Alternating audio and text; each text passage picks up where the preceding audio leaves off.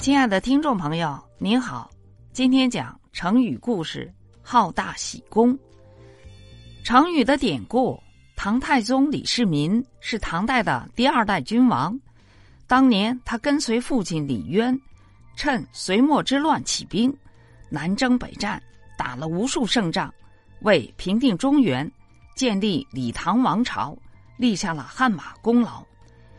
李渊起兵反隋后。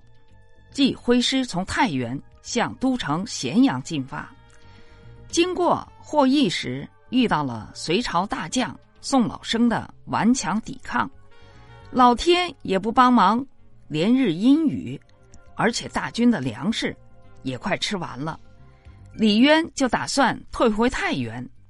李世民说：“我们已经昭告天下，起义反抗暴隋，就应该一直打到咸阳。”夺取天下，如果退回去据守太原，那就是反贼了。李渊不听，仍传令撤军。李世民见部队开始后撤，忍不住嚎啕大哭。李渊很吃惊，就问他为什么。李世民说：“撤兵，士气自然会低落，敌人则会从背后趁机追杀，不用多久，我们就会被杀死了。”所以我伤心啊！李渊一听，顿时醒悟，立即派李世民去追回了大部队。不久，雨停了，李世民一马当先，领着将士们英勇奋战，终于攻下了霍邑，扫清了西进咸阳的障碍。李渊建立唐王朝后，就立大儿子李建成为太子。但是李建成的才干和功劳远远比不上李世民，他认为终有一天李渊会让李世民来取代他，就密谋除掉李世民。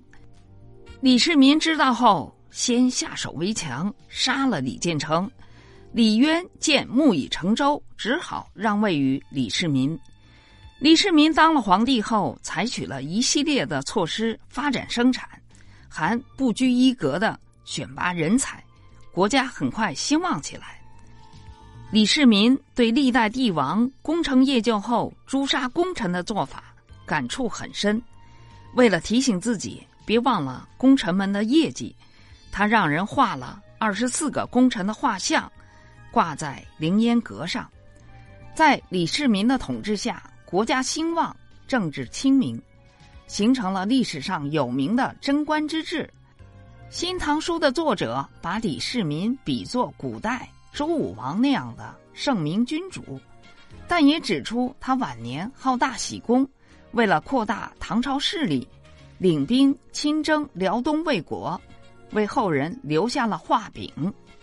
成语的出处《新唐书·太宗纪赞》，成语的释义：喜爱干大事儿，建大功业。现多指不管条件是否许可，办事铺张浮夸。好大喜功的故事就到这里，下集精彩继续。